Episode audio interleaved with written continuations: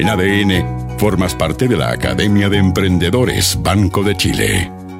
Soy el alumno Leo Meyer, te doy la bienvenida a esta sala de clases de la Academia de Emprendedores aquí en ADN, tal como ocurre cada lunes, martes, miércoles y jueves entre las 21 y 22 horas, entre las 9 de la noche y las 10. Como te decía, sonó el timbre y vivimos el ramo contabilidad y vamos a experimentar una nueva clase en este semestre con el profesor que ya está conectado, Miguel Saavedra. ¿Cómo está, profe? Hola, Leo. ¿Cómo estamos? Bien, pues. Muy bien. Escuchando con atención y con alegría de que se incorporen más alumnos pues, y alumnas. Alumnas Sí. se están sumando, tanto que dicen que cuesta encontrar a, a las mujeres emprendedoras. Aquí están, pues, Sí. aquí están llegando y sumándose. Qué bueno. Además, bien. además que saben que el profesor Miguel Saavedra iba a hacer la clase, así que con mayor razón, profesor, hoy día Ojalá. vamos, hoy día vamos a ver eh, una parte importante de, de la contabilidad, son todas importantes, pero esto tiene que ver justamente con, eh, con lo negativo de los pasivos, los activos que tanto nos gustan. ¿ah? Claro, con los activos, efectivamente, porque se habla mucho, uno dice, oye, los activos, los pasivos, pero básicamente, eh, en definitiva, eh, lo importante del negocio, ¿no es cierto? Dice, bueno, ¿cuál es mi patrimonio? Y el patrimonio es la diferencia en- de los activos menos los pasivos. Entonces, si no tenemos bien claro cuáles son los activos, no los tenemos bien valorados, eh, difícilmente vamos a tener claro cuál es nuestro patrimonio. ¿Y hay un, un único tipo de, de activos o hay, hay No, distintos? no, no, hay varios, varios tipos de activos. Ajá, ¿Mm? Entonces, revisémoslo. claro. Por ejemplo, uno dice, eh, eh, el término más simple, los activos de un negocio, de una empresa, de un emprendimiento, es todo lo que la empresa tiene, es todo lo que tiene y, y todo lo que le debe. ¿Mm? Entonces, ¿qué es lo que tiene? Una empresa tiene, puede tener muebles, puede tener construcción, si tiene un local, puede tener equipo informático. Esos son bienes tangibles, ¿no es cierto? Pero también puede tener derechos. Si presta servicios, puede tener boletas por cobrar. Y si vende bienes, puede tener facturas por cobrar. Eso también son activos. Eso, eso sería parte de lo que le debe. ¿eh? Todo lo que tiene, lo mueve y todo lo que le debe. Todo lo que tiene por cobrar. Pero también pueden haber otros activos, por ejemplo, si la empresa pagó un seguro, pagó un seguro y lo pagó anticipado, ese ya no se lo deben y también lo tiene, pero es intangible. Y ese se dice un activo diferido porque pagó, ocurre, o lo arriendo, por ejemplo, lo más común puede pagar el año entero, pero lo pagó en enero, pero si son 200 mil pesos mensuales, pagó 2.400.000 pero eso todavía no se, no se consume. Entonces tiene que ir consumiéndolo mes a mes. Por lo tanto, le queda un activo ahí de 2.400.000 que al, al término del primer mes se le va a transformar en 2.200.000. Porque ya ahí pasa a ser gasto, los 200.000.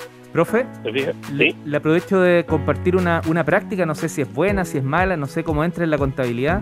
Eh, Claro. Me recordó porque a veces yo propongo este concepto, lo manejo como pronto pago. Entonces digo, te voy a pagar todo el año, pero hazme un, un cariñito, hazme un descuento. Funciona, sirve. Es estoy, estoy dentro de la ley, profe. ¿o Sí, no? sí, no, Ay. absolutamente, absolutamente. ¿ah? Ese es, el, el- es un menor costo para ti, el pronto pago. Porque tú eh, te comprometiste a pagar 100 y por el pronto pago pagaste 95. Claro. ¿Mm? Ese es un ingreso y por lo tanto eh, es un beneficio que, que tiene la que tiene la empresa. Ya, entonces estábamos ahí eh, viendo que hay algunos activos como pueden ser los gastos pagados por anticipado, dijimos arriendo, seguro, bienes, los bienes muebles y otros que son derechos como pueden ser los boletas por cobrar o facturas por cobrar. Y dentro de los bienes también puede- pueden haber, por ejemplo, activos que son depreciables. Tú te compras una máquina y la máquina tiene su catálogo y dice, mira, esta máquina dura cinco años.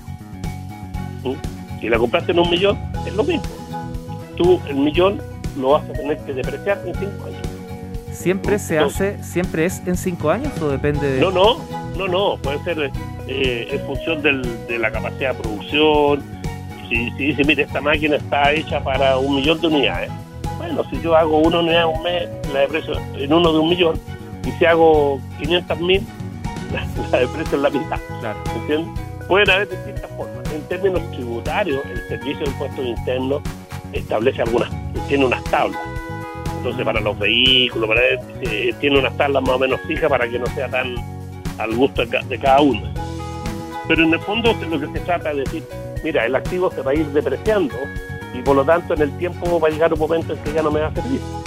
Por lo tanto yo lo compro hoy día y obviamente es un activo, pero a través que pasa el tiempo va, va teniendo un menor valor. Hasta que llegue a ser. Perfecto. Nada es eterno eso, ¿no? No. ¿Mm? Así que, por eso. Y esos son todos los, los, activos que de alguna manera reconocen la contabilidad. Pero pero también independiente, o sea, si tú lo compras a, no necesariamente al contado, o sea, tu, el saldo en el banco, el saldo que tiene en la caja también es un activo. Y tú puedes comprar un activo con deuda, endeudarte. Compraste una camioneta, un furgón para, para el negocio. Y el furgón te cuesta 3 millones y lo vas a pagar en 36 meses. El activo no por eso deja de ser tuyo, es activo y, tiene una deuda. Pero la deuda puede ser independiente, a no ser que, el, que, te lo hayan dejado en prenda. Pero es independiente, la deuda que puede generar sobre el activo se maneja de manera indistinta al, al activo mismo. Por eso te digo, ese activo a lo mejor te da, tú lo vas a depreciar en 6 años, 7 años, pero la, lo pagas en 3 años. de repente la gente se confunde porque cree que porque el crédito es a, 3 años tiene que depreciarlo en 3 años. No, no es así. De repente, eh, y por ejemplo ahora con la pandemia, algunos eh, cosas que el, el Estado o el gobierno o el Servicio Puesto Interno permite que dice que tengan depreciación inmediata. ¿Mm? Y esos activos, por ejemplo, lo que está diciendo ahí es decir, mire, si usted se compró un computador y el computador le costó un millón de pesos, ese millón de pesos usted lo puede depreciar inmediatamente, o sea, lo lleva a gasto. Es un activo que en vez de depreciarlo como hablábamos en cinco años, en tres años, te permite depreciarlo de inmediato. ¿Y cuál es el beneficio de eso? El beneficio de eso es que al, depreciarlo, la depreciación es un gasto. Por lo tanto, vas a tener una menor utilidad y por lo tanto vas a pagar un menor impuesto. Perfecto. Ese es el beneficio cuando te dicen, no, esto puede ser depreciación acelerada o depreciación inmediata. Profe, ¿Te parece? Sí, ¿Está claro? Sí, a mí me quedó, más que una duda, me quedó un vacío, no me estaba anotando, ah, me desarrolló todo el tema de los tangibles y me quedé ahí con algunas dudas de los intangibles. No sé si lo podemos repasar como activos intangibles propiamente tal. Estaba pensando en cosas como una marca, quizás, claro, una propiedad intelectual. Claro, las marcas, las propiedades portuales son los ejemplos más típicos de activos intangibles. Ahí hay, ahí hay una cosa, y, yo lo voy a tocar justamente. ¿ah? Eh, contablemente financieramente o tributariamente, ese tipo de activos es cuando uno paga por ello tú compraste una marca, la compraste en 10 millones de pesos, la marca la va a reconocer en tu contabilidad en 10 millones de pesos. Perfecto. Pero si tú creaste una marca, creaste una marca, eh, prácticamente no tiene valor. Claro. Porque la el valor contable para Porque la creaste, eh, fue producto de tu imaginación, la escribiste en el registro de marca y, y ahí estamos. El costo fue el costo de la inscripción, muy barato. Entonces no tiene un costo pero pero pero forma parte de los activos tangibles. Y eso, es bien importante porque los activos tangibles, y aquí quiero entrar un poco, saliendo un poquito de lo netamente contable, el negocio en sí, cualquier emprendedor que, que hace un, que, hace un negocio y que tiene una idea y que la desarrolla, va teniendo una serie de, activos intangibles que están asociados. ¿ah? Como puede ser la marca, que a lo mejor ¿Cuánto se puede apreciar ese, valor de esa marca? A lo mejor en algún momento en que se asocia con algo, o en algún momento en que vende su negocio. Cuando vende su emprendimiento, ah, la marca tiene un valor.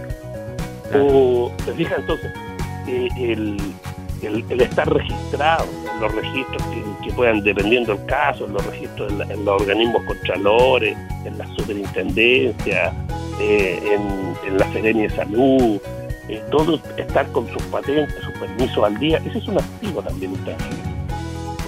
Es un activo intangible que no siempre lo reconoce la contabilidad, porque la contabilidad tiene los, principios contables que, en algún momento vamos a hablar de ellos, pero, pero no siempre son reconocidos en la contabilidad, pero el emprendedor, y esto lo digo como, como extra contable en el sentido de el buen trato, el cuidar a los clientes, en, en la seriedad, en cumplir los plazos, todos esos son activos que en algún momento son intangibles y en algún momento se hacen tangibles. Sí, pues, se, le, se les conoce como la experiencia que muchas veces cuando se puede paquetizar o empaquetar, como se prefiera, eh, puede efectivamente tener una, un valor muy importante. Muy importante, muy, muy relevante. Y por eso que además de, los activos que dice la contabilidad, además del bien mueble, del, vehículo, del, local, todos esos activos y eso el trato con los trabajadores, el cumplir, el no... oye, hay emprendimientos que de repente no pagan las cotizaciones. Entonces, esos están, están con una... están cojeando, parten cojeando. Porque las cotizaciones son, son dinero de los trabajadores tú le descuentas al trabajador, le descuentas su 10% FP, le descuentas su FONASA y tú tienes que pagarlo. Tú, es tu deber, tú, actúas como intermediario, no es dinero tuyo. Y hay emprendedores que descuentan y no pagan. Y en la otra vereda hay emprendimientos y emprendedores que ya definieron dar tres meses de, postnatal a, los maridos, a los, a los hombres. Claro, ¿Ah? No están esperando la discusión de la ley, sino que ya lo implementaron.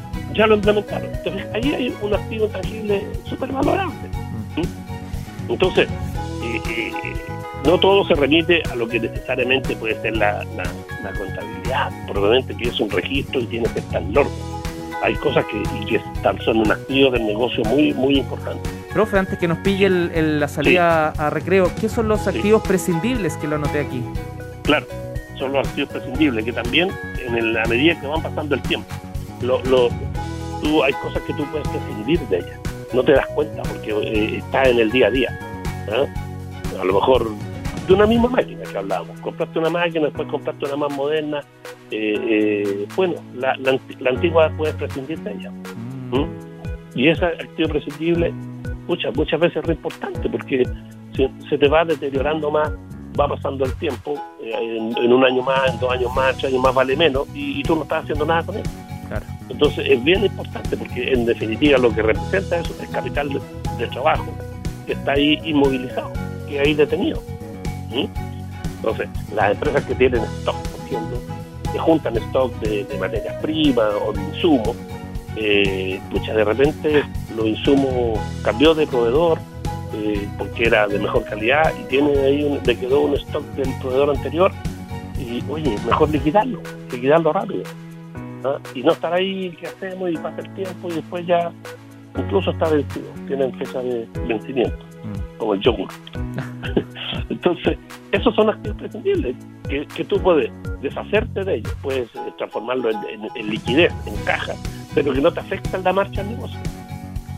¿Qué son los pasivos? Ese va a ser el tema de la próxima clase, ¿cierto? Sí, ese va a ser el tema de la próxima clase. Ahí podemos echar más en detalle en la próxima clase. ¿Alguna tarea o estamos en libertad de acción?